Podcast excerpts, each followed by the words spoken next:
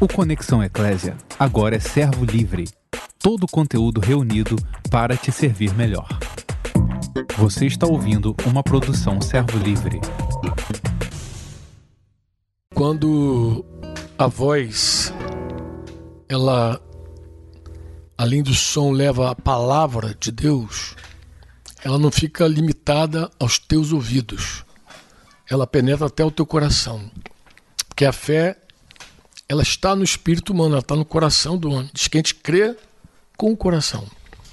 Então, mais do que uma canção, mais do que uma voz, mais do que uma voz falando, a gente quer ser, a gente quer comunicar a palavra, né? Assim, Flash. Exatamente. Para que a gente não fique apenas limitado ao, ao teu ouvido, à tua audição natural. A gente quer penetrar até a tua audição espiritual. A gente quer adentrar no teu coração. E assim como você é bem-vindo aqui na nossa sala, na sala com, com flecha, assim como você é bem-vindo aqui na sala é, com Franco, você tá, a gente quer também ser bem-vindo aí no teu coração e falar bem dentro do teu coraçãozinho, amém? Aqui na sala somos cinco aqui, né? Denise, Tita que está ali, Yuri está bem de frente aqui, Flecha e eu aqui somos cinco no nome de Jesus. Está aqui Amém. bem em nome de Jesus.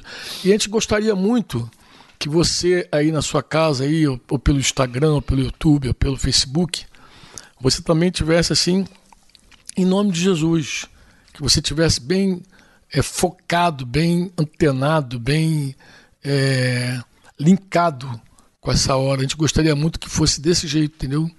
Que você tivesse bem é, com o teu coração aberto, escancarado é, para a gente estar tá junto, realmente reunido aqui e a gente poder compartilhar junto a palavra que Deus nos deu, tá? É, eu estava falando com o Flecha, esses dias tem sido dias assim de ouvir Deus intensamente. É verdade. É. Deus tem nos falado muito. E eu dizer para o Flecha também o seguinte, Flecha, a coisa mais importante é ouvir Deus. Às vezes a gente quer ditar como as pessoas vão ouvir Deus de que maneira elas precisam ouvir Deus. Aí tem um negócio assim, uhum. meio estranho, né? Uhum. Que a gente acha que, que ter um sacerdócio é você sozinho com Deus. Mas Deus ele fala conosco de muitas maneiras, né? A gente tende a condicionar, né? A gente cria meio que umas caixinhas de como que parece que vai ser a forma como Deus vai falar com as pessoas, inclusive. Né? Claro, exatamente. A gente limita e como se a coisa mais importante não fosse ouvir Deus, né? Como se a coisa mais importante não fosse ouvir Deus. Fosse o formato, talvez. É, o formato tem que ser daquele jeito. Você vai lá pro teu cantinho, tá, tá, tá, tá, tá. Eu, eu, eu tenho refletido muito nisso, muito por quê? Porque é, eu tenho recebido assim, muitos feedbacks legais com relação às lives. Eu, pessoalmente, não sou muito assim, não estava muito animado com live, não, não já falei aqui, não curtia muito ficar fazendo esse negócio de live, mas eu tenho visto as pessoas assim, tão felizes, assim, dando um retorno tão legal. Tem gente que me manda áudio, me manda texto. Eu sei que são irmãos sinceros, sabe? São sinceros, assim, não, olha, é, Franco, é, tem gente que tem gente até que tá, acho que tá exagerando. Depois de acabar a quarentena, segue a live. pelo amor de Deus. Calma. Vai devagar. Respira. Mas é, é assim, é, eu estou feliz de ver que Deus está falando por nosso intermédio. Aí, e Deus, hoje, especialmente hoje, Deus falou comigo assim: olha, você fica na tua. Você não tem que ditar a maneira como as pessoas têm que me ouvir. Você não tem que ficar mandando todo mundo pro quarto, não sei o quê. Para de história. As pessoas precisam me ouvir. Como elas vão me ouvir é comigo. É comigo. Você aquieta-te. Cáde-te. eu, você fica na tua. Então eu entendi claramente que eu tinha que ser um instrumento de Deus para falar para essa hora se Deus tem me dado a palavra, eu tenho que falar mesmo, pronto. Se aí, vai ouvir quem tiver ouvidos para ouvir. A mensagem é. supera o instrumento. Supera o né? instrumento, não importa quem está falando, se é Franco, se é Flecha, se é João, se é Pedro. O importante é que Deus fale. Se Deus falou, está falado. Ganhamos o dia, né? Com certeza. Vai ser o teu maná do dia. Quem sabe você separou um tempo aí para orar e leu a Bíblia e não ouviu uma palavra de Deus. E aí vem a noite aqui, de repente. Então Deus me falou isso muito fortemente. E Deus me deu um, um tema, flecha, que a gente colocou ali, Deus tem um plano contigo. Hoje é 29 de março de 2020. né? É um domingo e nós estamos em plena quarentena, quarentena por causa do coronavírus, Covid-19, que é quase uma consequência, né? Do, do coronavírus. E eu quero ler com você a primeira carta de Paulo a Timóteo, capítulo 4. Olha, hoje tem muita Bíblia pra gente. Muita Bíblia, a gente vai ler muito a Bíblia. Eu gostaria que você lesse mesmo a Bíblia, tá? Aqui Paulo ele vai dar uma direção para Timóteo que eu gostaria que fosse a direção para minha vida e para a tua vida, tá? Para a tua vida, para a vida de todo mundo que está aí, para a nossa vida. Não descuide do dom que recebeu por meio de profecia. Recebeu por meio de profecia, começou assim já. Recebeu por meio de profecia, quando os presbíteros impuseram as mãos sobre você. Então, ele está dizendo que Timóteo recebeu dom, um dom de Deus ali comunicado pela imposição das mãos dos presbíteros e foi por meio de profecia. Dedique total atenção a essas questões que ele havia acabado de ensinar, são vários ensinos que ele dá para Timóteo. Entregue-se inteiramente às suas tarefas, escuta, para que todos vejam o seu progresso. Eu, eu li com Daniel, com Rafael Maron, uma ocasião dessa, as duas cartas de Timóteo, só com algumas recomendações. A gente fez uma conversa rápida e eu, eu, eu estava lembrando assim, como, como Deus é enfático com que os jovens pastores, e fala isso por meio de Paulo, né? Através de, sejam dedicados, sejam consagrados à tarefa deles, né? Fique atento a seu modo de viver e a seus ensinamentos. Permaneça fiel. Permaneça fiel. Permaneça fiel ao que é certo, e assim salvará a si mesmo e aqueles que o ouvem. É, vou, vou, usar RA aqui esse finalzinho para lembrar a memória, acordar aqueles que, que têm mais a RA na cabeça, revista e atualizada. Tem cuidado de ti mesmo e da doutrina. Continua nesses nestes deveres. Né? Permaneça aí, porque fazendo assim salvará tanto a ti mesmo como aos teus ouvintes. Esses dias, conversando com Fonseca, o tema era é, que Deus está o falando. que Deus está falando. As igrejas. E no meio da conversa com Fonseca, a gente chegou a uma conclusão interessante que não era suficiente ouvir. Quando eu digo ouvir, vou, vou corrigir, não é suficiente escutar a voz de Deus. Você tem que dar ouvidos a elas, tem que crer. Né? E nós vimos que, desde o princípio, o homem tinha a palavra de Deus. Adão tinha comunhão com Deus, ouvia Deus, e ele tinha inclusive uma direção de Deus para a vida dele com relação ao lugar onde ele estava. Havia um, uma árvore plantada no meio do jardim, falou: daquele fruto você não coma. Mas a serpente, ela, ela enganou a mulher, diz a Bíblia, né? E tanto o homem quanto a mulher tinham essa palavra. Porque Eva, na conversa dela com a serpente, ela reproduziu, né? ela reproduziu o mandamento. Então ela tinha clareza dessa palavra. Né? A gente sabe que a pregação da serpente acabou anunciando para a mulher um outro fundamento. Né? Ela se fundamentava apenas no Senhor, os, os primeiros homens o primeiro casal ali só dependia da fé, do relacionamento com Deus, e aí a serpente apresentou um outro fundamento para ela, baseado em si mesmo, baseado no ego, baseado na carne, né? E os questionamentos, a conversa da serpente com Eva incitou a mulher a duvidar da palavra que Deus havia dado a ela. Então, nós viemos hoje aqui para falar contigo que tem uma palavra de Deus, para você não duvidar do que Deus tem falado com você. Não duvide, tá? Não duvide. A palavra de Deus na tua vida é uma semente poderosa. E o inimigo quer roubar, desde a parábola do semeador, isso fica claro. Jesus disse que o semeador saiu a semear e uma parte caiu à beira do caminho, e os pássaros vieram e tiraram ali e você vai lembrar a explicação da parábola que aparece em três dos quatro evangelhos. Jesus diz que aquela, aqueles Exato. pássaros são o, o, o diabo, os demônios ali arrancam de você a palavra. Então o diabo sempre quer tirar de nós a palavra. E o, e o, e o diabo é craque desde o princípio no que diz respeito à palavra de Deus. A palavra de Deus, na boca do diabo, pode ser distorcida. Isso você já vê logo em Gênesis, capítulo 3, vai dizer: Não comereis de toda a árvore do jardim. Ele faz uma pergunta nojenta, distorcida. Ele diz: Não comereis de toda a árvore do jardim. A mulher vai lá, corrige, diz que não é bem assim. Aí ela passa a, o ensino, a palavra que ela tinha, ela diz para ele: uhum. Não, o senhor diz assim. Aí explica a ele mas ele vai lá e depois nega a palavra. Então, uma vez ele distorce, outra vez ele nega e vai dizer: certamente não morrereis. Então, ele vai lá e nega. Então, ele, ele mente. Ele diz que não é verdade o que Deus está falando. Que Deus, que o que Deus está falando não é verdade. Ele vai conta uma mentira descarada. Ele nega a palavra de Deus. Ele diz: não, não tem nada a ver. Isso a gente ouve de vez em quando, né? Hum. Tem nada a ver, não é bem assim, não, tal.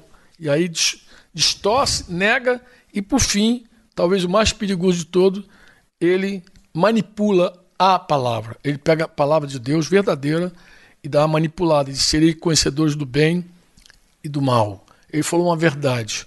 Foi bem o que, o que Fonseca tentou dizer lá na live, quando ele falou que o diabo usa, é, manipula a palavra, sem o espírito da palavra, ele manipula a palavra ele manipula a palavra em favor dele mesmo. Ele fez isso também na tentação de Jesus. Quando Jesus estava sendo tentado, ele usa a palavra de forma manipulada. Tem um monte de crente que faz isso hoje, né? Uhum. Quando tu, tu tem uma palavra de Deus, ele apresenta um texto bíblico para você, mas só para seguir na obstinação dele, só para ele seguir fazendo a vontade dele.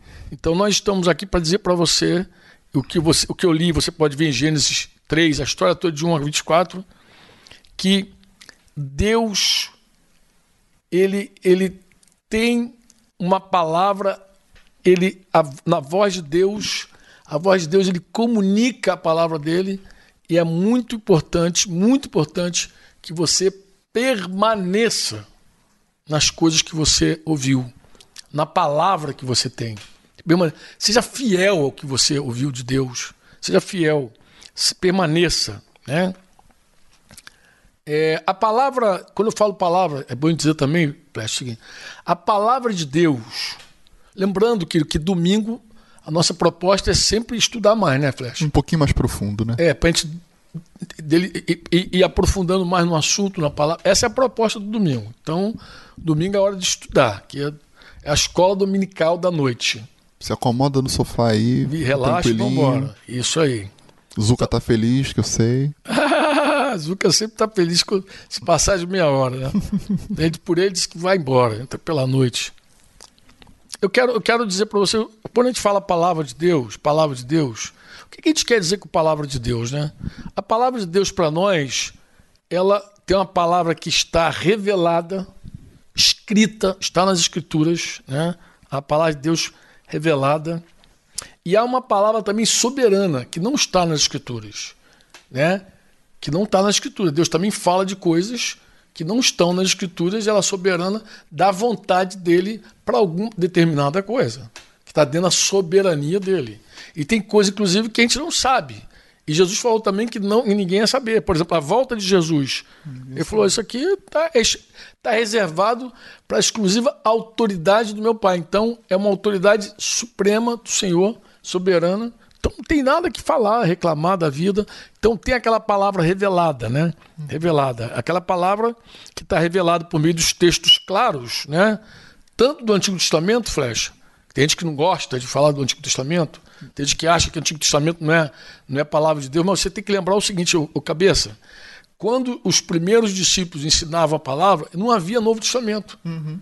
Então eles pegavam a doutrina que Jesus ensinou que era reproduzida pelos apóstolos, mas eles usavam também as escrituras do Velho Testamento, porque o próprio Jesus, Realizou no isso. caminho de Amaús, ele, é, ele percorrendo as escrituras, ele se apresentou para aqueles dois discípulos no caminho de Amaús, você lembra bem. Uhum. Ele começou a lei, nos profetas. Jesus está presente na lei e nos profetas. E quem acha que a lei sucumbiu, morreu, principalmente a lei moral, a lei moral continua viva mais do que nunca. Você vai ver os próprios apóstolos falando sobre isso, vai ver o próprio Cristo falando sobre isso. Jesus deu a lei moral lá para o, o jovem rico. Então você vê que está tá viva na boca do Senhor. Essa lei aí. Não caducou, né? Não caducou nunca. Está ali viva e a palavra de Deus está ali. A lei moral é principalmente também as doutrinas de Jesus, que são claras. Claro, nós temos alguns ensinos que ainda pode gerar polêmica, né? Divórcio, novo casamento, uhum. né? Batismo com o Espírito Santo, que é, tem gente que Sim. acredita, tem gente que não, Sim. né? O uso da liberdade, piercing, tatuagem, bebida alcoólica, então tem, isso divide um pouco a igreja, né? Sustento de obreiros, tem gente também que se debate com esses assuntos, mas em geral, a maior parte da doutrina escrita está clara e todos os cristãos concordam, mesmo que não vivam mesmo que não pratiquem, eles estão concordando. Amém? Amém. O pessoal está ligadinho, está é tá acompanhando o raciocínio? Então Deus fala então de diversas formas, mas principalmente por meio das escrituras. Então quando a gente fala assim, Deus fala, como é que Deus fala? Por meio da escritura principalmente.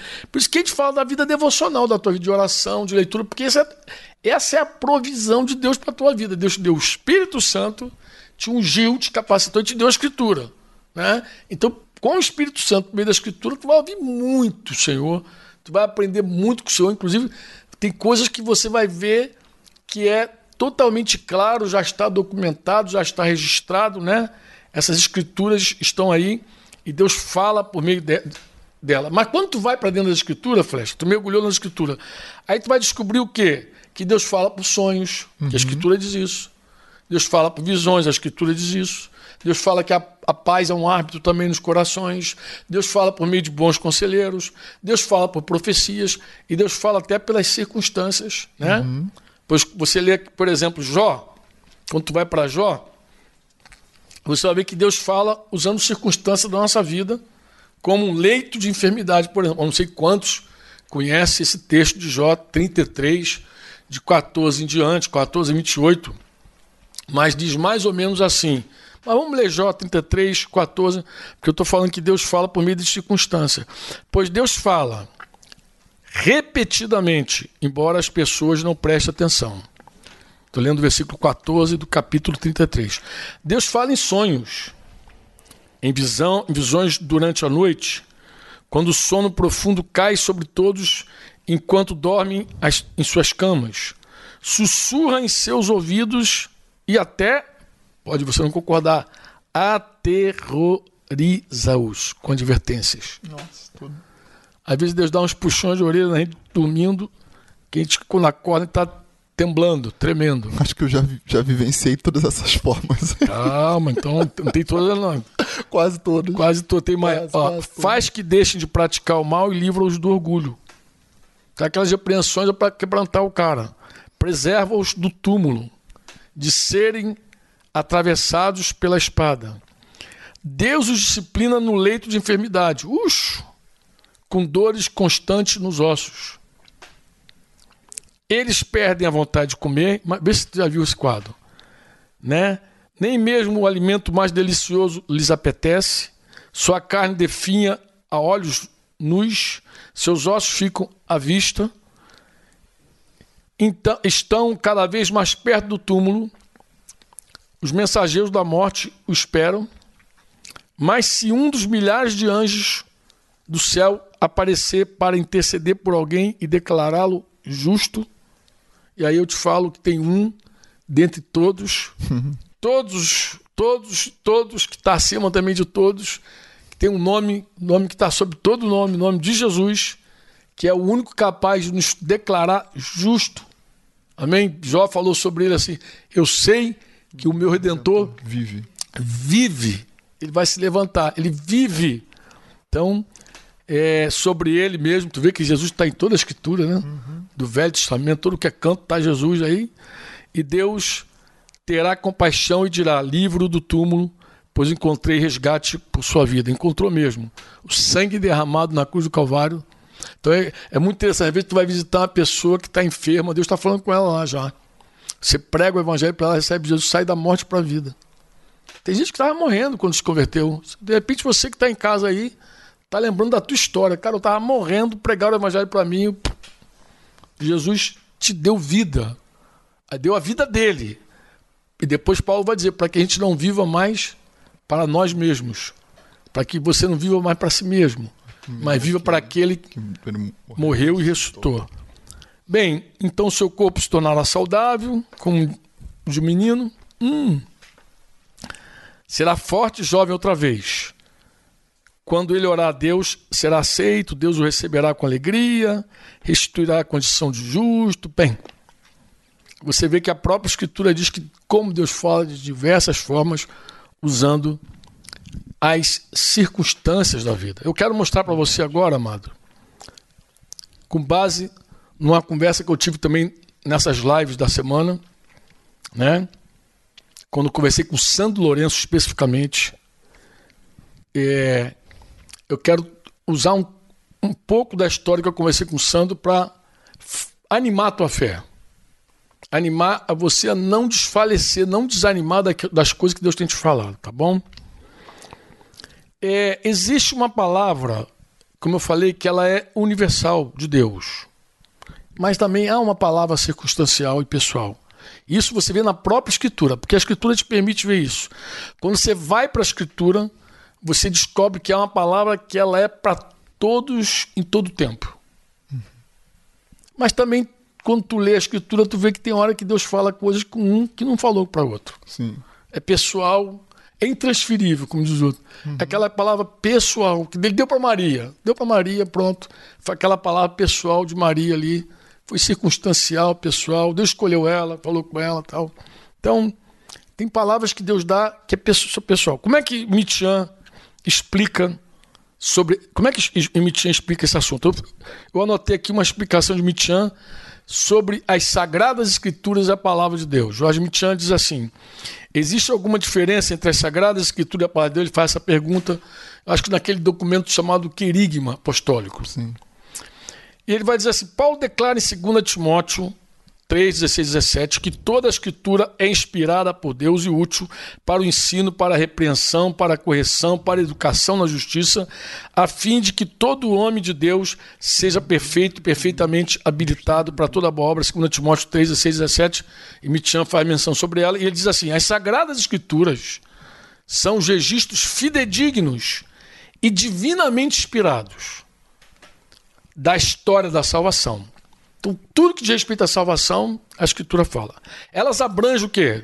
A criação, as origens, as origens da humanidade, a história do povo de Israel, a vinda de Cristo, o surgimento da igreja. E o valor das Escrituras, seu valor transcende, transcende, é transcendente, e, diz, e que em seus escritos narrativos, poéticos, proféticos, testemunhais, epistolares por cartas, assim estou reproduzindo e mentindo na íntegra, estão registradas as palavras do Senhor em caixa alta que ele colocou, e a palavra de Deus, por ser a expressão exata de Deus, é absoluta e imutável. A Bíblia nos comunica de modo fiel e imutável a palavra do Senhor. Nas Sagradas Escrituras encontramos dois tipos de palavras de Deus aquela falada a indivíduo ou povos em circunstâncias particulares, e podemos chamá-la de a palavra circunstancial e particular. Deus falou a um povo dentro de uma circunstância e tal, mas também aquela que foi dirigida a todas as pessoas de todos os lugares, em todos os tempos, podemos chamá-la de palavra universal e eterna. Então, quando eu olho para a Escritura, eu vejo que tem hora que Deus fala pessoalmente com algumas pessoas. Você tem uma palavra pessoal. Se você é um filho de Deus, se você não é um filho de Deus ainda, você precisa nascer de novo, experimentar o novo nascimento. Você precisa crer que Jesus Cristo, crer que Jesus Cristo ressuscitou dos mortos, que ele vive, aquele Jesus que você já conhece da história, da Bíblia, dos filmes, ele está vivo, ele ressuscitou, ele tem um corpo, ele foi exaltado aos céus, ele está no seu trono, tem um nome que está sobre todo nome, que Jesus ressuscitou porque ele é santo, perfeito, a morte não pôde contê-lo. Você precisa crer que ele é o, o Deus que a Escritura diz que ele é, mas você precisa também confessar ele, assumi-lo, receber o governo dele na tua vida. E Paulo diz aos Romanos, é, Romanos 10, 9, 10, principalmente, ele foca isso, que se você crer com o coração que Jesus Cristo ressuscitou dos mortos, se você confessar Ele como teu dono, como teu Senhor, como teu amo, será salvo. Então, você pode ter a tua experiência, se você não crê, mas se você já crê, com certeza em algum momento você recebeu uma palavra, uma promessa de Deus específica de Deus. Engraçado. A minha mãe, quando eu era ainda incrédulo, incrédulo, minha mãe clamando a Deus sem conhecer Jesus, clamando a Deus pela minha vida, ela teve um sonho onde ela creu de todas as formas que eu ia me tornar um pregador da palavra. Então, eu lá caído, caído, imagina um cara caído, na, bebendo toda, drogado, louco. Denise tem esse testemunho vivo, tá ali atrás, ela lembra bem. Minha mãe, certa vez, consolando a mãe de Denise sobre a minha vida, dando bom ânimo para ela, dizendo: não, esse não tem jeito. Ela falou assim: olha, ele, ele vai ser um pregador da palavra. Dona Antônia nem entendeu direito o que ela queria dizer né, com pregador, né, Denise?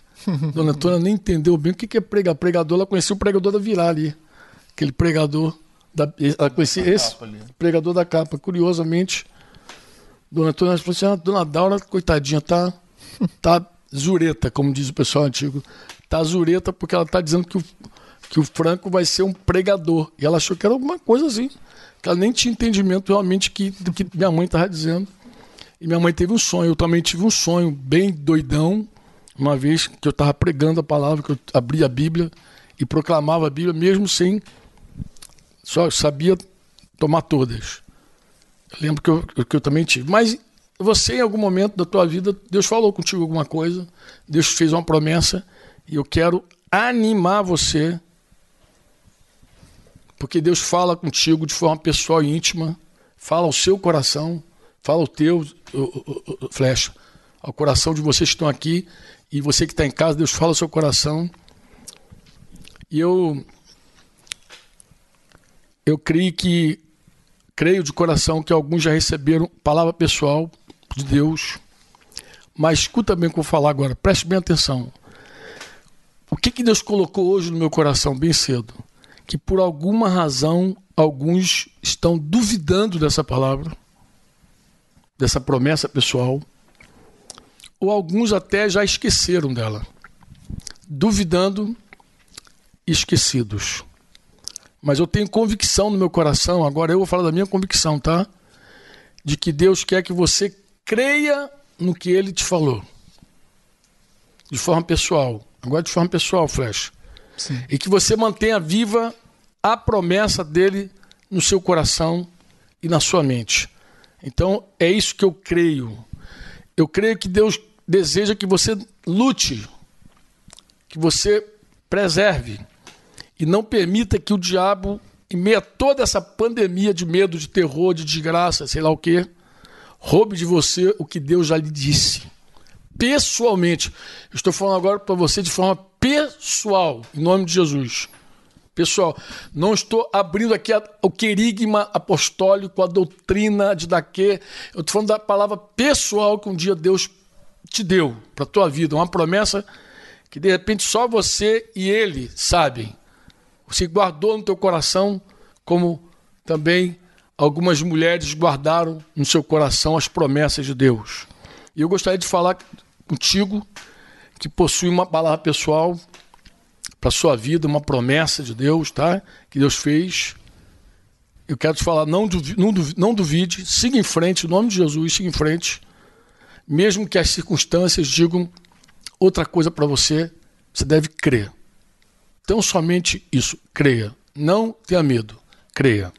Tá? E para animar a sua fé, eu vou te contar uma história que se passou com Paulo. Tá? Agora eu quero que você leia comigo, meu. Vou te, vou te cansar de ler a Bíblia. É bom. É uma experiência com uma palavra pessoal. Verdade. Paulo teve uma palavra pessoal, ele viveu essa experiência no naufrágio, tá? E na, na live que eu fiz com o Sandro, por isso que eu mencionei, eu falei um pouquinho sobre isso. É, eu estava dizendo que nós estamos em casa, eu estava respondendo o irmão, nós estamos em casa por duas razões fundamentais, eu estava explicando para o irmão. Primeiro, submissão às autoridades, numa determinação que não contraria a vontade de Deus. As autoridades deram uma determinação que para nós não contraria a vontade de Deus para a igreja. Então, é, nós cremos que ele precisa submeter. Em segundo lugar, a gente crê que ele não deveria expor, colocar a vida de ninguém em risco.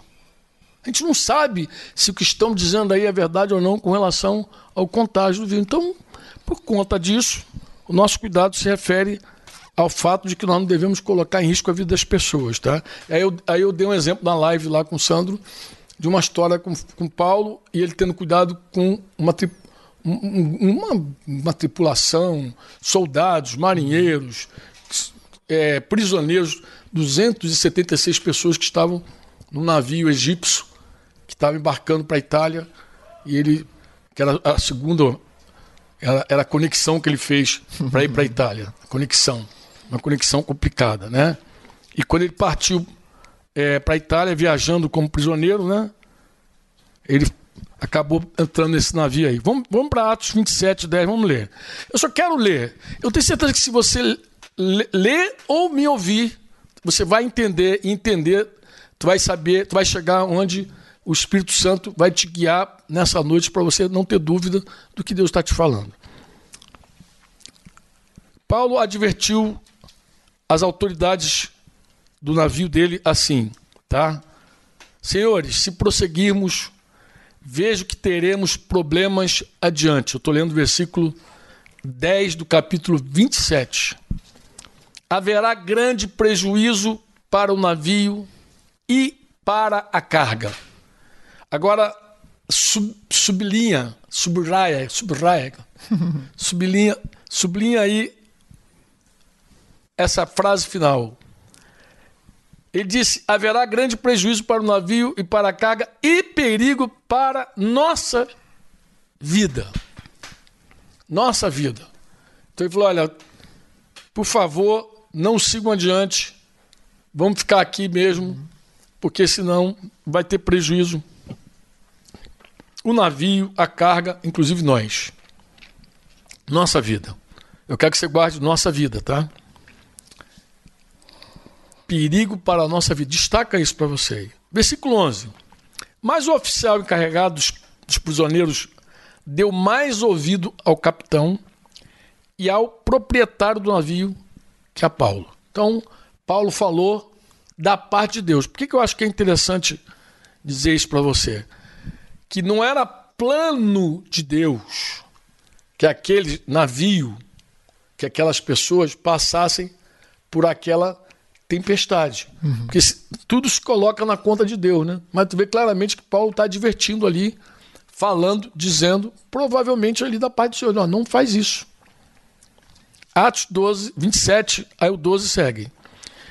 Os caras, os caras, os caras, eles eram definitivamente homens guiados por vista. Olha só a sequência.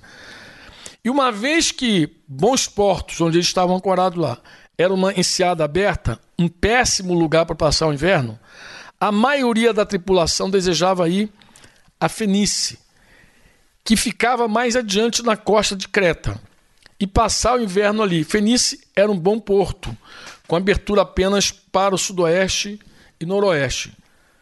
E aí no versículo 13 vai dizer assim: quando um vento leve começou, aí tu viu que as circunstâncias começou a dirigir a vida dos caras. Quando o vento leve começou a soprar do sul, os marinheiros pensaram que conseguiriam chegar lá a salvo. Por isso, levantaram âncora e foram costeando Creta. Tu viu que, que eles foram guiados pelo que eles viram. Ah, o vento parou. Ah, então vamos, então vamos embora. Aí foram. Eu, eu, eu escrevi em caixa alta aqui, ó. Pode ler, Flecha. Quando, Quando somos, somos guiados. guiados pelas circunstâncias, geralmente nós passamos tempestades que Deus não planejou para nós. Pode repetir? Quando somos guiados pelas circunstâncias, geralmente nós passamos tempestades que Deus não planejou para nós. E é quase desses homens. Eles olharam a circunstância, ah, tá legalzinho, vamos embora. Tá maré mansa, vamos embora. Os caras que não ouvem Deus, pô. Ouve, ouve, ouve o tempo. Houve a, experiência, a voz da experiência. Uhum. Houve tudo. Houve os especialistas. Houve os especialistas, mas não houve Deus. Ah, e era especialista mesmo, cara. E aí vai lá. Atos 27, 14 15. Mas o tempo mudou de repente. É assim que a tempestade se forma. Sim. E um vento com força de furacão, chamado Nordeste, soprou sobre a ilha e nos empurrou para o mar aberto. Como os marinheiros não conseguiam manobrar o navio para ficar de frente para o vento, desistiram, sublinhei também, desistiram e deixaram que fosse levado pela tempestade. Aí, meu irmão, deixa a vida me levar, a vida leva. A, tempestade levou mesmo. Literalmente. Né? Literalmente, os casos, os caras. E a coisa só foi agravando, Yuri. Só foi o olho do Yuri para mim. Só foi agravando. Versículo 18, Yuri. No dia seguinte, como ventos com força de vendaval, continuavam a castigar o navio. A tripulação começou a lançar a carga no mar. Lembra que Paulo falou? Uhum. Carga vai ter dano. No terceiro dia, removeram até mesmo parte do equipamento do navio. Começaram a jogar agora. Nossa. A parte que fazia parte do navio começaram a jogar fora. Então o navio começou também a sofrer dano, como, do jeito que Paulo falou. Versículo 20: A tempestade terrível prosseguiu por muitos dias, escondendo o sol e as estrelas, até que perdemos todas as esperanças. respira aí. Perderam todas as esperanças. Agora acabou, flecha. Não dá mais para nós. Mas aí houve uma intervenção divina. Aí, aí o sobrenatural agiu. Como é que o sobrenatural agiu? Versículo 21 a 26 vai dizer assim: Fazia tempo que ninguém comia. Por fim, Paulo reuniu a tripulação. Paulo juntou na reunião. Não foi uma live, não, mas ele juntou a galera. Vamos juntar a galera, vamos começar. Os senhores deveriam ter me dado ouvidos. Eu te disse. Eu te disse, famoso. Os senhores deveriam ter me dado ouvidos no princípio e não ter deixado bons portos. Olha, o nome já dizia bons portos. Os caras ignoraram. Bons portos o senhor agora teriam evitado. Eu aqui, aqui, aqui meu tablet ele deu uma voada aqui no texto aqui. Oi. Os senhores deveriam ter me dado ouvidos no princípio e não ter deixado bons portos. Isso é o capítulo 21, aí termina em teriam evitado todo este prejuízo e essa perda. Agora eu quero ler o 22. Mas tenham bom ânimo Tenha bom ânimo, o navio não afundará. Opa! Opa. Mas nenhum de vocês. Desculpa, o navio, o navio afundará. Ele vai dar no ânimo. O navio afundará. Afundará. Mas to... nenhum de vocês perderá a vida. Olha que coisa Eu sublinhei isso também, porque aqui tem um drama aqui, cara. Ele o navio vai afundar mas nenhum de vocês, absolutamente nenhum de vocês perderá a vida. O navio afunda, mas vocês não, não, vocês ficam, né? Por que, que ele estava falando isso? Ele vai explicar. Ontem à noite, ontem à noite, um anjo do Deus a quem pertenço e sirvo. Gosto demais dessa frase. Sempre que eu passo por aqui, eu, eu me delicio. Muita, muita clareza. É né? o anjo, o anjo o anjo do Deus a quem eu pertenço e sirvo. Eu sou dele e, e sirvo a ele. Então o anjo, tu viu que é uma coisa circunstancial na vida de Paulo. Entrou em ação um anjo. O anjo foi lá e foi falar com ele. Se pôs ao meu lado. O anjo colocou do lado dele e disse: Olha o que, que o anjo falou para ele. Mas Paulo não fala de muita coisa, só falou uma coisa. Era suficiente o que ele disse. Falou, não tenha medo, Paulo. Paulo, não tenha medo. Paulo, não tenha medo, Paulo. Não tenha medo. É preciso que você compareça diante de César. Só isso que ele falou. Falou, não tenha medo, porque é necessário que você compareça diante de César. Fica tranquilo. O plano é esse.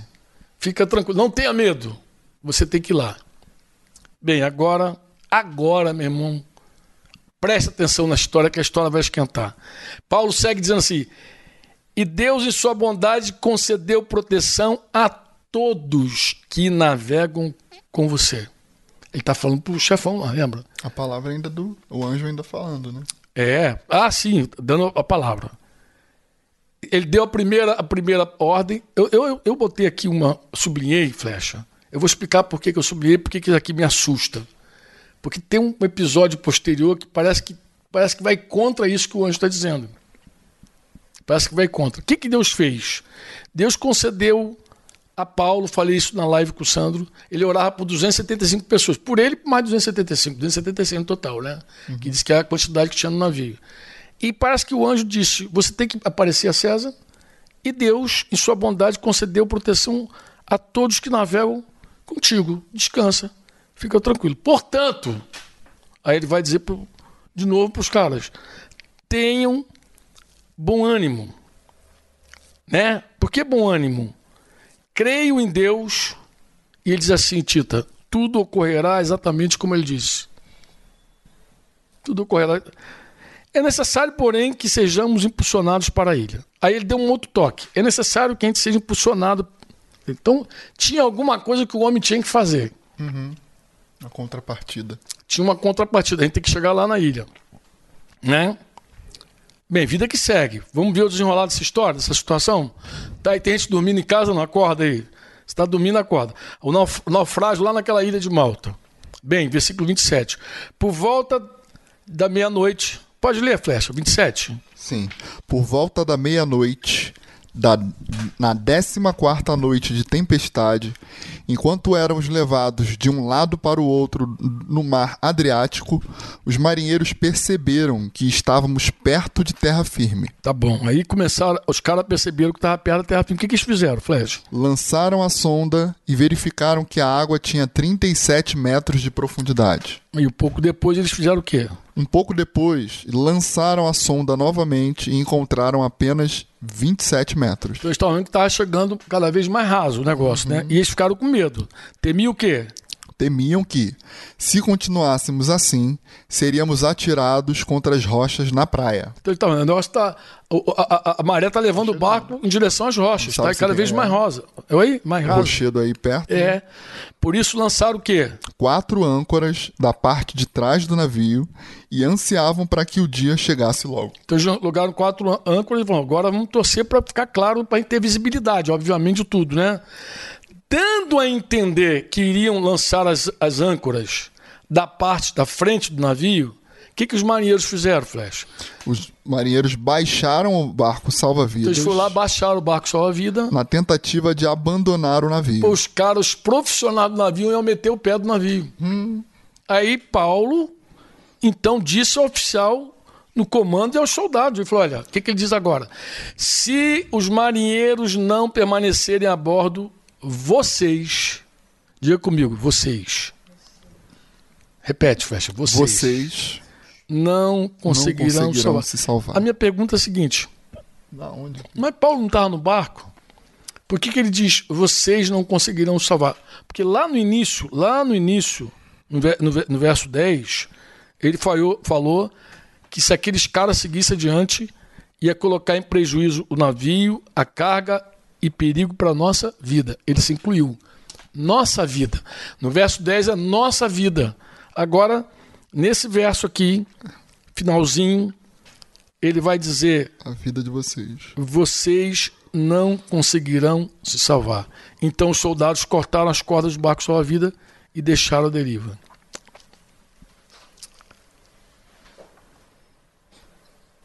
Paulo não se refere a ele mesmo. Paulo está dizendo, vocês. Eu já parei aqui muitas vezes. Hoje eu estava conversando com quem foi, acho que foi falou, mas tem certeza que eu vou? Eu falei, tenho certeza absoluta. Eu já parei várias vezes aí, mano. Ele fala, vocês. Ele não diz. Não. Os profissionais, os profissionais do assunto entraram em desespero. Os caras que deveriam estar tá tranquilos, os marinheiros, eles pensaram: esse navio vai ser lançado contra o rochedo. Essas âncoras não vão segurar, foram com a desculpa, a gente vai colocar umas âncoras lá na frente, mas na verdade eles baixaram o barco para mandar meter o pé.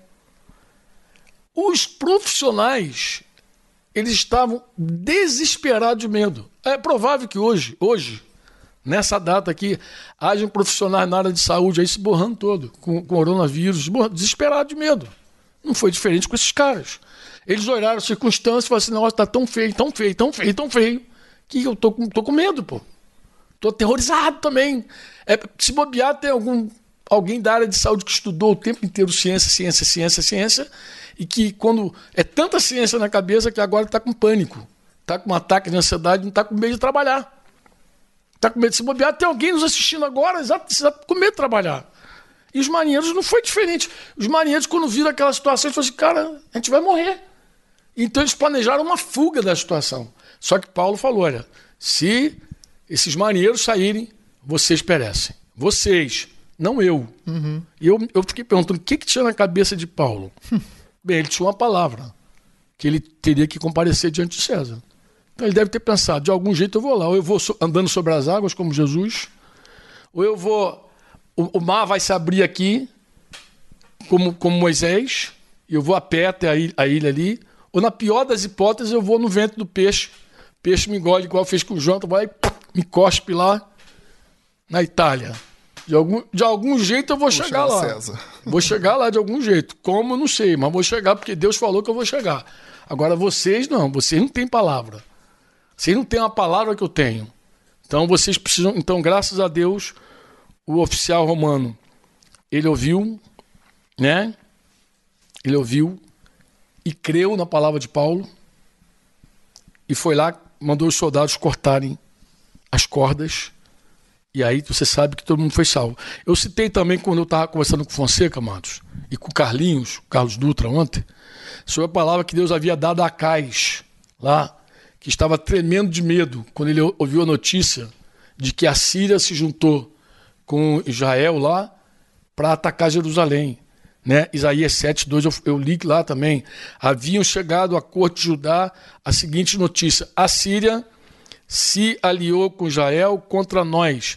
E diz assim: o coração do rei e de seu povo, Isaías 7, 2, estremeceu de medo. Estremeceu de medo.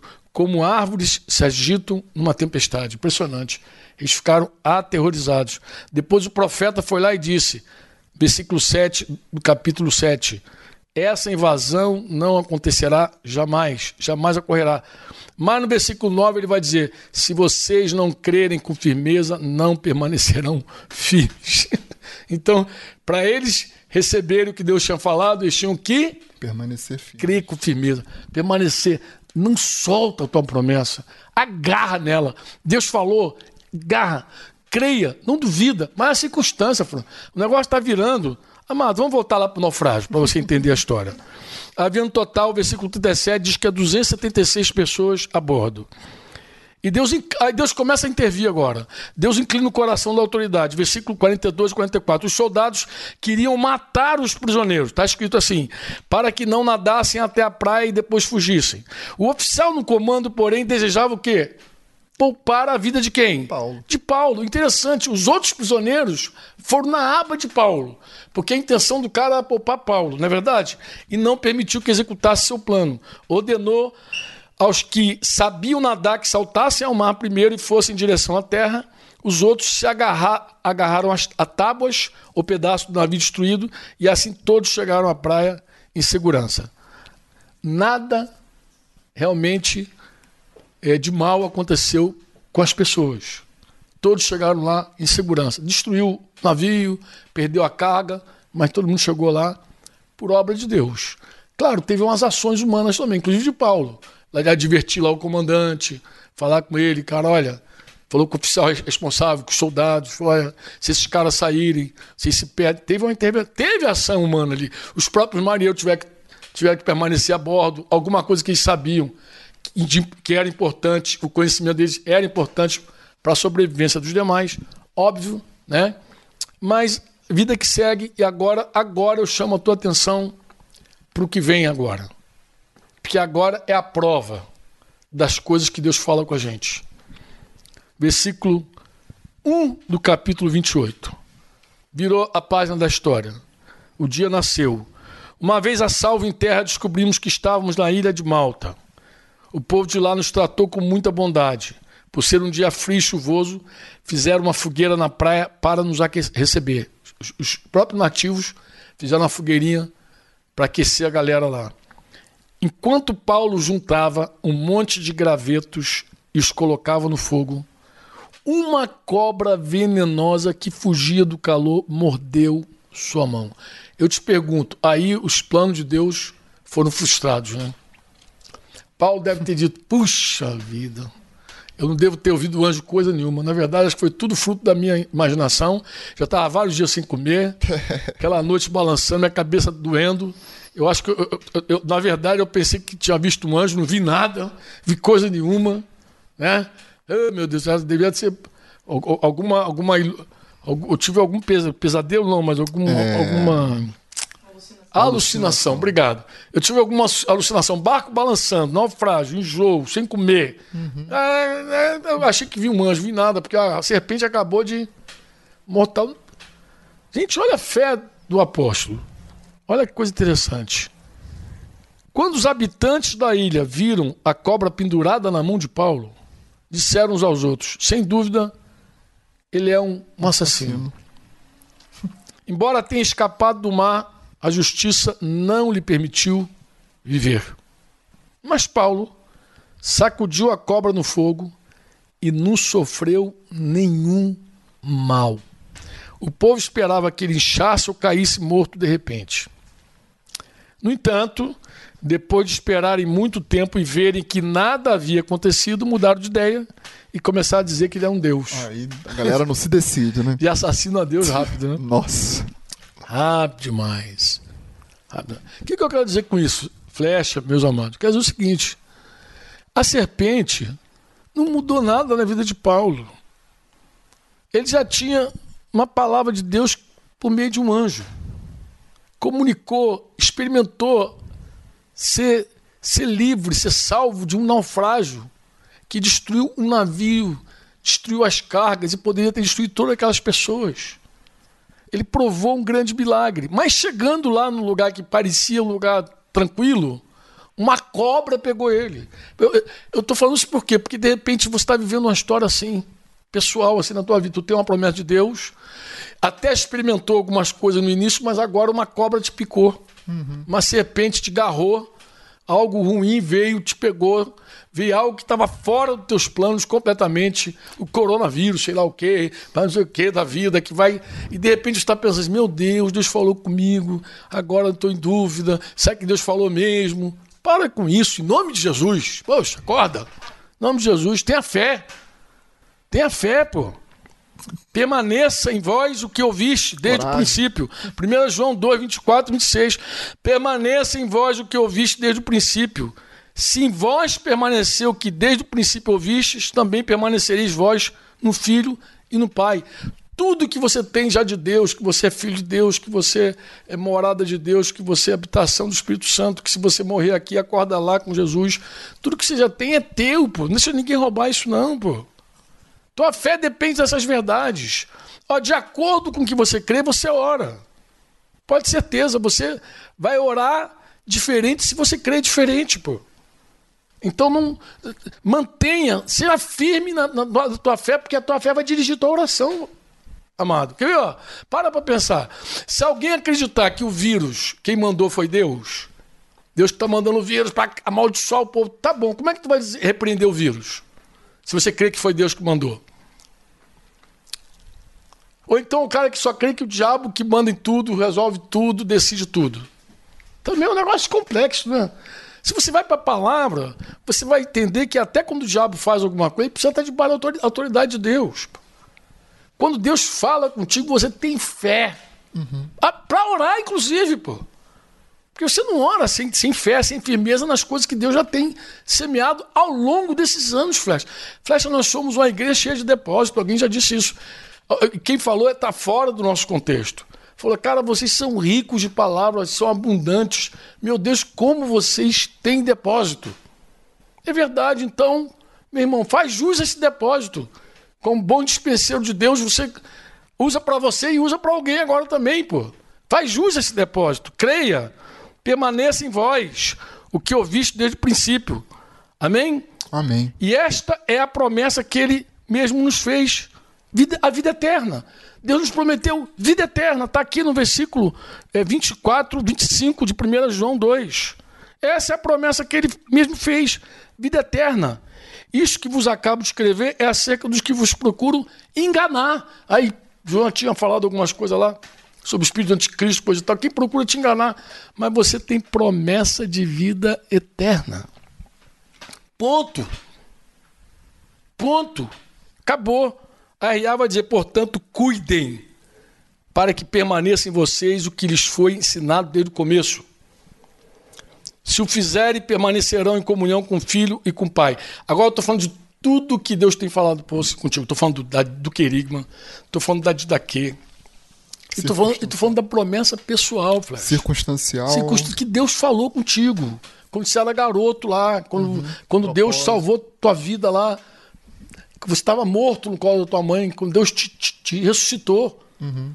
Cara, você precisa crer nisso, que Deus tinha um plano realmente contigo, pô. Deus tem um plano contigo, pô. Tu acha que Deus te alcançou para quê? Para tu ficar aí enchendo a cara de pipoca, Coca-Cola, engordando na quarentena, pô? Não é possível, pô. Você tem que acordar para a vida. Tua vida é muito mais que isso, entendeu? Muito mais que isso. Deus tem um plano com você e, e desperta todo dia com essa clareza. Com essa clareza, porque ninguém vai roubar o teu futuro, sabe por quê? Porque você é eterno. Ninguém pode destruir você, porque, porque tua vida está oculta com Deus, em Cristo. Paulo diz que nós somos atribulados muitas vezes. É verdade, mas a gente não fica na moenda, perplexo, sem recurso, abatido. Abatido, a gente é abatido, porém não é destruído, diz ele. A gente é perseguido, mas não é desamparado. Meu Deus, o que, o que dá garantia para esse homem? É, é a palavra que Deus já deu, pô. Nós temos uma palavra, uma promessa, tanto a nível universal quanto a nível pessoal, pessoal. pô. Sem dúvida. Fica aí, não, não muda daí não, não sai daí não, meu irmão. Nós temos. Ó, não existe respaldo bíblico para medo, para falta de confiança em Deus. Não tem, amado.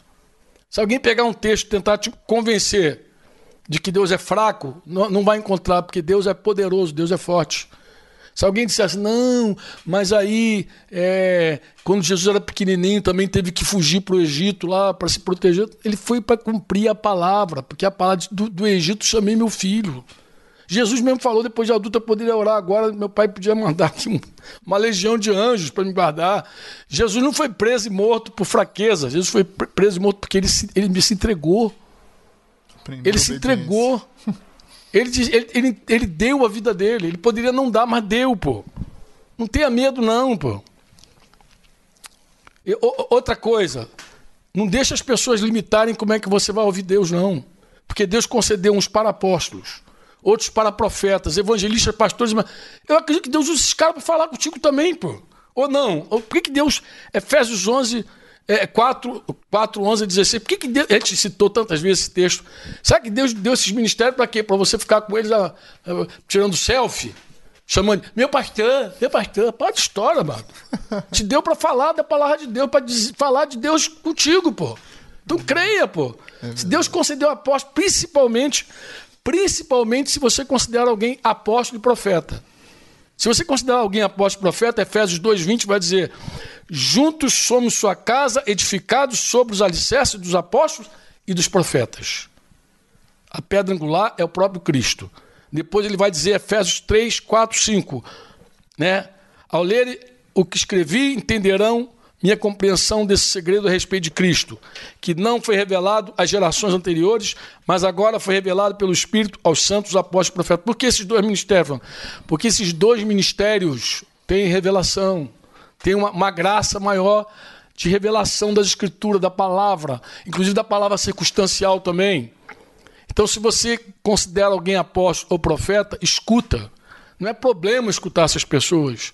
Não é problema. Talvez você ali, no teu tempo a sós com Deus, você começou a ouvir algo que ao ouvir esses homens, você diz, era isso mesmo que Deus estava me falando. Porque Deus confirma, pela boca de duas ou três testemunhas, tudo se estabelece. Está escrito, pô.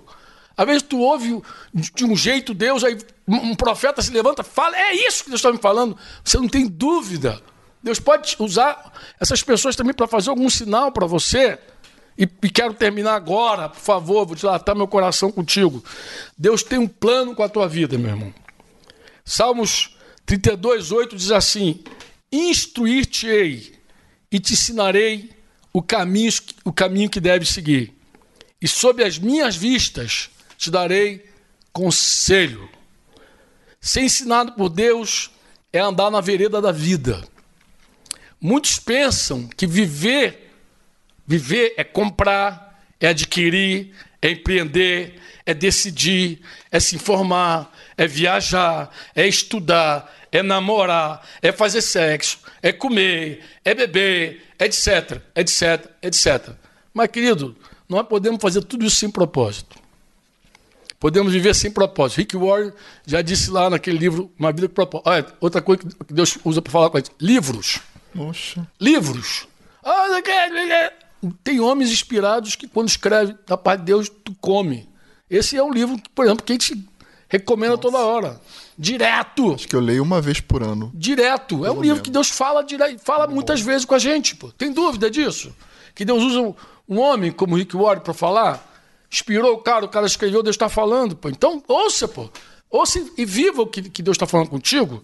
A grande verdade é que você nem está preocupado muito em saber o que descobrir os mistérios, mas viver o que você já sabe. Warren disse que a maior tragédia de todas não é a morte, mas uma vida sem propósito. Hum. E como é que eu posso ter certeza, Franco, que eu vivo com propósito? Como é que eu posso ter certeza que eu vivo com propósito? Eu creio que quando nós somos instruídos por Deus, quando somos ensinados sobre o caminho que devemos andar, isso de muitas maneiras, sabe? Quando recebemos o seu conselho, vivemos com propósito, isso é desse jeito. Se eu estou ouvindo Deus, obedecendo Deus e crendo em Deus, eu estou vivendo com propósito. Na verdade, quando somos guiados por Deus, significa que o próprio Deus tem planos com a nossa vida. Como é que Deus vai guiar a gente para lugar nenhum, para coisa alguma? Deus nos guia porque Ele tem planos conosco, Ele tem plano conosco. Ele está nos ensinando ainda hoje, está te ensinando hoje. Então Ele tem plano, com toda certeza, Ele planeja algo conosco nessa terra ainda, meu amado. Ou seja, vamos viver com propósito. Vamos viver com propósito. Portanto, não tenha medo, não tenha medo nem seja guiado pela ansiedade, por favor, né, Yuri? Nem se precipita com ansiedade e nem seja travado pelo medo. Né? Tenha certeza, Yuri, aqui eu estou lembrando, Yuri, uma situação nossa, uma conversa nossa de alguns anos. Pois Deus com certeza está no controle da sua vida. Tenha paz. Eu disse vida, isso que eu falei, vida, vida. Caixa alta, vida. Vida. Isso mesmo, quando o Pai nos instrui e nos ensina o caminho que devemos seguir, sob as suas vistas, conforme eu li aqui o Salmo, recebemos seus conselhos, isso significa que sua intenção é que vivamos e percorramos todo o caminho. Deus não quer deixar a gente caído no caminho, à beira do caminho.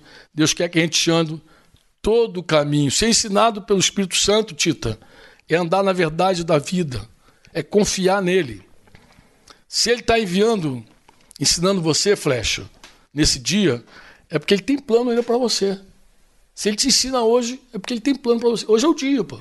Tem ensino hoje, tem planos ainda. Se ele está falando ao seu coração, Yuri, através da escritura, Denise, através dos ministérios, porque Deus fala através das escrituras, através do ministério, através dos irmãos da igreja, através das circunstâncias, através dessa mensagem que eu estou falando aqui, de repente, Deus está usando essa jumentinha para falar. Tenha bom ânimo, tenha bom ânimo. Ele ainda tem algo com você, ele planeja algo contigo. O tempo é de Deus, lembra que o tempo é de Deus, o tempo não é nosso, pô. Tu vai achar que eu que eu tô falando porque Deus te deu uma lima hoje, mas não é não, ó. Deus tem o tempo dele, tá vendo? Ele opera no seu tempo e não no nosso aqui, ó. Tá escrito é. já desde cedo. Antes, ó, foi antes da conversa. Ele precisa nos ensinar algumas lições para que possamos cumprir sua vontade e viver com propósito. Nós temos falado principalmente desse tempo de quarentena, Matos, que a coisa mais importante da vida é ouvir Deus e crer na sua mensagem. A gente diz isso, como o Senhor tem falado como é que Deus tem falado contigo no seu coração? Como é que Deus tem falado no seu coração? Bem, se Deus está falando com você e você está ouvindo, Tita, não importa os meios que Deus está usando para falar contigo, porque a mensagem supera. supera o instrumento. Não permita que falsos ensinos te ditem, vou usar uma palavra forte, mas vou usar para te libertar, que dita ou limita, ou limite, dite ou limite a tua forma de ouvir Deus. Porque Deus é peculiar. Deus fala contigo do jeitinho que você entende ele. Se ele tiver que falar em Libras contigo, ele fala. Ele vai falar do teu jeitinho, do teu jeito. Deixa as pessoas dizer que só tem uma forma. Deixa as pessoas enquadrar Deus numa caixinha, porque Deus não está. Ele vai falar de tudo que se ele tiver que enviar o anjo na tua casa, ele envia. Ele dá o jeito dele. Ele fala. O nosso Deus fala. Você tem, precisa ter claro. A própria Escritura diz que Deus fala de várias formas, inclusive usando homens. Homens frágeis e fracos, pô, como eu. Tá? Os irmãos, assim, é, a live tem sido uma benção. Irmão, eu nem me admiro, porque Deus usa uma jumenta para falar. Por que, que não pode me usar para falar contigo? Já usou a jumenta como mídia, né? Não, Carregar já, Jesus. A,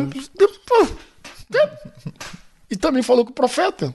Com o profeta. Diz que o profeta Balaam falou direto. Falou, abriu a boca e falou. Toc, toc, toc, toc, toc, toc. Não pode usar eu, você? Não pode usar essa figura aqui tocando violão com uma música inspirada, não pode usar o Silmar, pode usar qualquer um, Deus pode usar. Inclusive, amado, a coisa mais importante não é ser usado, é agradar a Deus. Porque um homem pode ser usado por Deus e depois ser reprovado por Deus. Isso eu não quero. Eu temo e tremo. Então, quando eu queria muito ser usado por Deus, eu nem me preocupava muito em agradar ele, não. Mas depois descobri que agradar a Deus era a coisa mais importante. Daí, ser usado é detalhe. Então eu nem me admiro, nem posso ficar admirado. Poxa, eu tenho que crer que Deus me deu um dom. E, e vou servir com esse dom. E que, que oxalá você possa ouvir Deus pela minha boca, pela minha instrumentalidade. Só isso. E eu não tenho glória nenhuma por isso, amado. Nenhuma glória. É um dom de Deus se eu falo contigo. Se Felipe Flecha fala contigo pela é um dom de Deus. Tem glória nenhuma essa figura. Entendeu? É um dom de Deus. Dá glória a Deus. Louve a Deus pela vida desses irmãos todos aí que estão servindo, cada um com seu dom. Aqui tem vários aqui, cada um servindo com seu dom, né? Até o bolinho da Denise hoje estava arrebentando lá. Pizza de aipim, cara. O que, que ela fez aquilo com flecheiro? Tava tenso. Tava, o negócio tava nervoso. Tava. Todos os talentos e dons a serviço de Jesus. Coisa linda, né? Oh. Então Deus fala. Talvez Deus fale contigo na hora que está comendo. Talvez Deus fale contigo na hora que você está fazendo uma mesa. Eu estava fazendo um programa agora, gravando um programa com a, com a, Isa, e ela falando de como Deus usa a relação dela com, com o Heitor né? para falar com ela da relação dela com o pai. Como Deus usa. E, e, Dinho também, na live dele, comentou uma história assim. Então Deus vai usando. O importante é ouvir, meu irmão, e obedecer e crer, pô. Ouça, pô. Senão tu vai ficar aí 10 horas com o joelho no milho aí não vai ouvir nada. Pô, para de carnalidade, pô. Isso também é carne. Descansa teu coração nele, ouça Deus. Amém. Talvez Deus fale contigo na tua caminhada. Quando você caminha, vai ouvindo Deus, pô. Tá? Eu gosto de ouvir a música que tem palavra de Deus. Eu gosto de ouvir a Bíblia. Agora resgatei minha Bíblia hoje, graças a Deus tinha sumido aí os, esses aplicativos desaparecem com a Bíblia, apareceu com ela de novo em áudio. Bem, é, você tem que ser zeloso e conferir as coisas que Deus está falando, claro, que Deus usa homem. Confere com as escrituras, vê se não é assim. Seja como os, os de Bereia, lá de Atos 27, 25, né? Ele, desculpa, seja como os de Bereia. Atos 27, 20, 25, eu quero falar da expressão de Paulo, não os de Bereia, tá?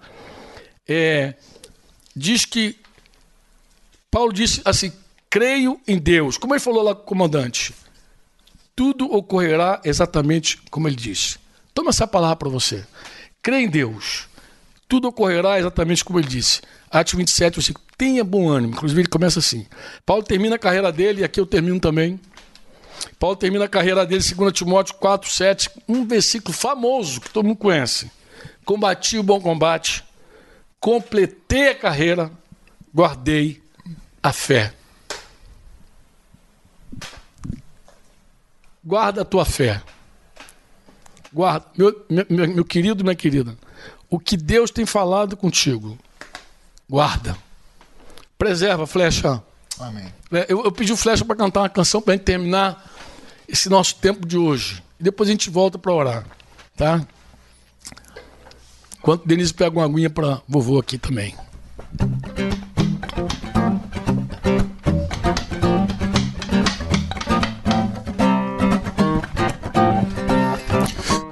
quero impressionar. Não sou nenhum homem de ferro, eu não quero te enganar. Eu sou homem, eu também erro. Em tudo que eu sou, quero fazer com que Jesus Cristo cresça e que quanto mais ele crescer, meu ego desapareça. Busco a recompensa reservada pro fiel até o fim. Rei aprendeu a obedecer quando sofria. Não paro, corro, não paro. A vida me chama, me chama pra fora. Ei, não paro, corro, não paro. Tá tudo dizendo que o tempo é agora. Não paro, corro, não paro. A vida me chama e eu vou é de frente. Paro, corro, não paro. Eu sei dessa vez sim vai ser diferente. Não vou retroceder.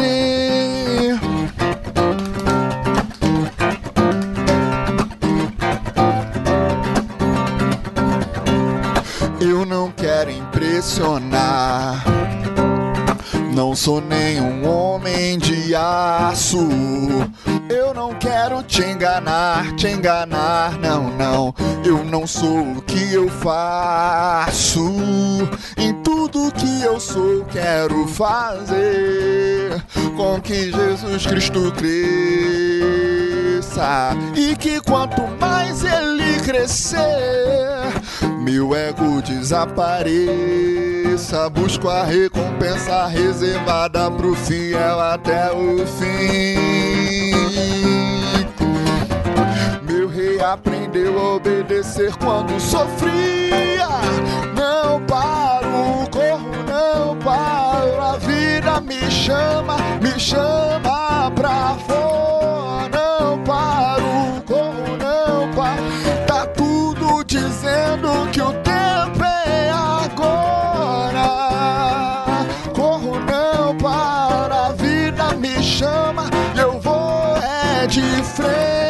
Não paro, corro, não paro. Eu sei dessa vez sim vai ser diferente.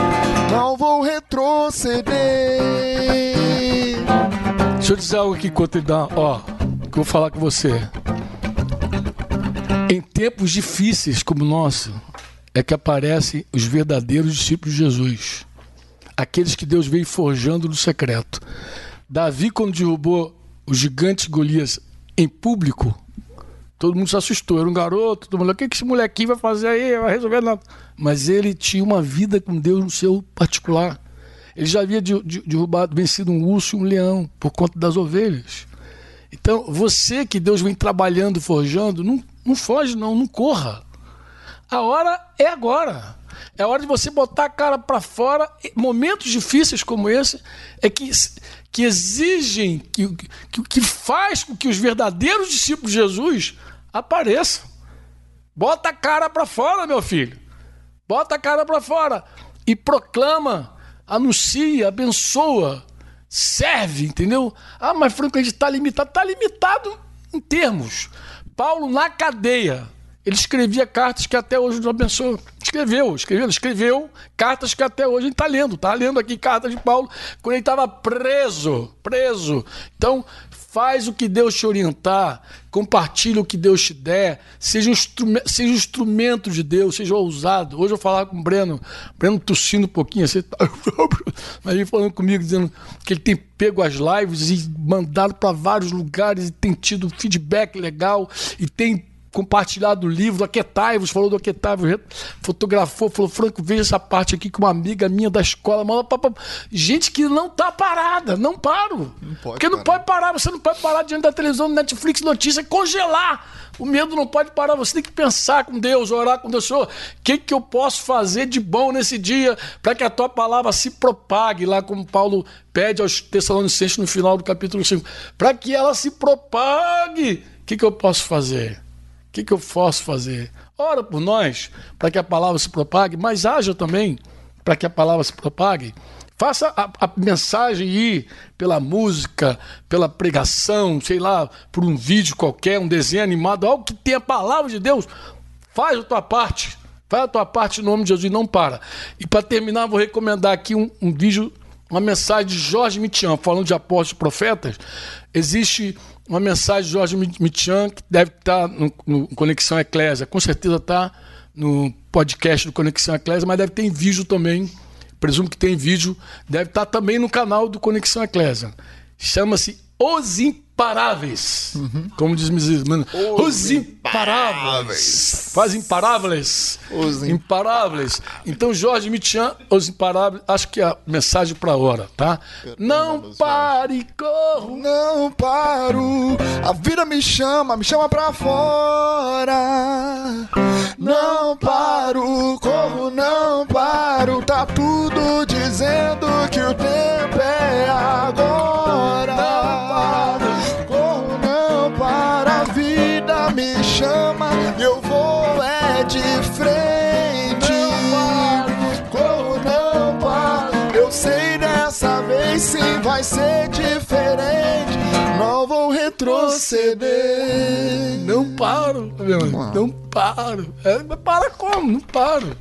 Não tem como parar, não tem por que parar. Guarda o que Deus te deu. Guarda. Guarda a tua fé. Guarda.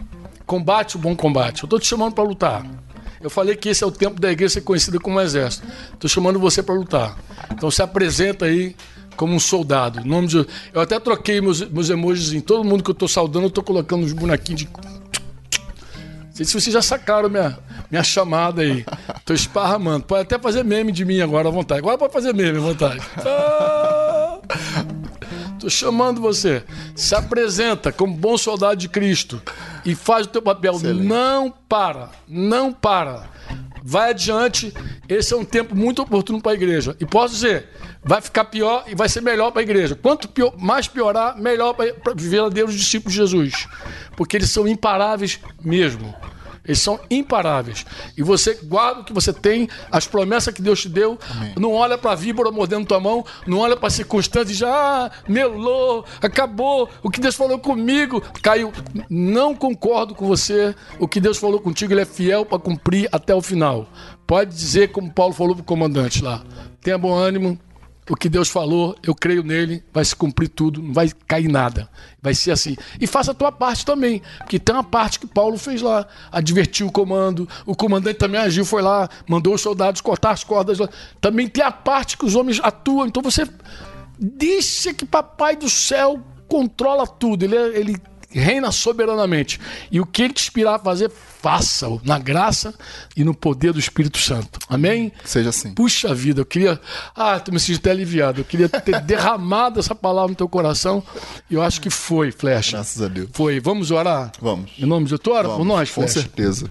Senhor, nós estamos aqui reconhecendo a nossa total dependência da tua graça, Senhor para realmente viver essa palavra.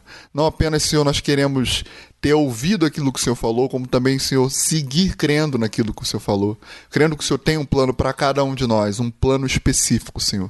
E nosso pedido é que nesse momento, cada um que está ouvindo essa palavra, Senhor, tenha revelação, clareza profunda, verdadeira, Senhor, e simples, de que Deus, que o Senhor tem um plano para cada um deles, Senhor de que esse plano, Senhor, é intransferível, Senhor, de que esse plano, Senhor, vai se cumprir, Pai, e que só basta cada um de nós, Senhor, se colocar e se posicionar, Senhor, de acordo, obediência, seguindo e crendo, Senhor, naquilo que o Senhor falou. Mesmo que as circunstâncias apareçam, Senhor, mesmo que as tempestades surjam, Senhor, mesmo que o imprevisto, Senhor, aconteça, Pai, a gente quer permanecer firme, crendo e, Senhor, obedecendo. Senhor, partindo com a nossa contrapartida, Pai, fazendo aquilo que nos compete, Senhor, de forma simples, de forma, Senhor, fiel, Pai, crendo que cada um cumprindo a sua parte, Senhor, Senhor, vai haver uma, uma diferença sendo realizada, Pai. O teu papel, Senhor, o teu poder vai se cumprir, vai, Senhor, se é, é, aparecer na terra, se refletir através das nossas vidas, Senhor. E nós queremos que seja assim, que seja assim com a vida de cada um que está ouvindo aqui, Pai, essa palavra. Nós queremos queremos, Senhor, em fé declarar que seja assim, Senhor, com cada um, em nome de Jesus. Cada um que ouve agora, Senhor, que ouvir a palavra, Senhor, seja acrescentado de fé, Pai, nos que ouvem. Pai, uma fé prática, prática, Pai, que tem obras, que tem, Senhor, realmente convicção, Pai, e que vai dar passos, Senhor. Que essa semana, Senhor, seja uma semana, Senhor, realmente que possa, Senhor, manifestar esses frutos de uma forma muito simples na vida de cada um, Pai. Que ouve e que seja assim, Pai, nas nossas vidas. Em nome de Jesus. Amém, Senhor. Você ouviu uma produção Servo Livre.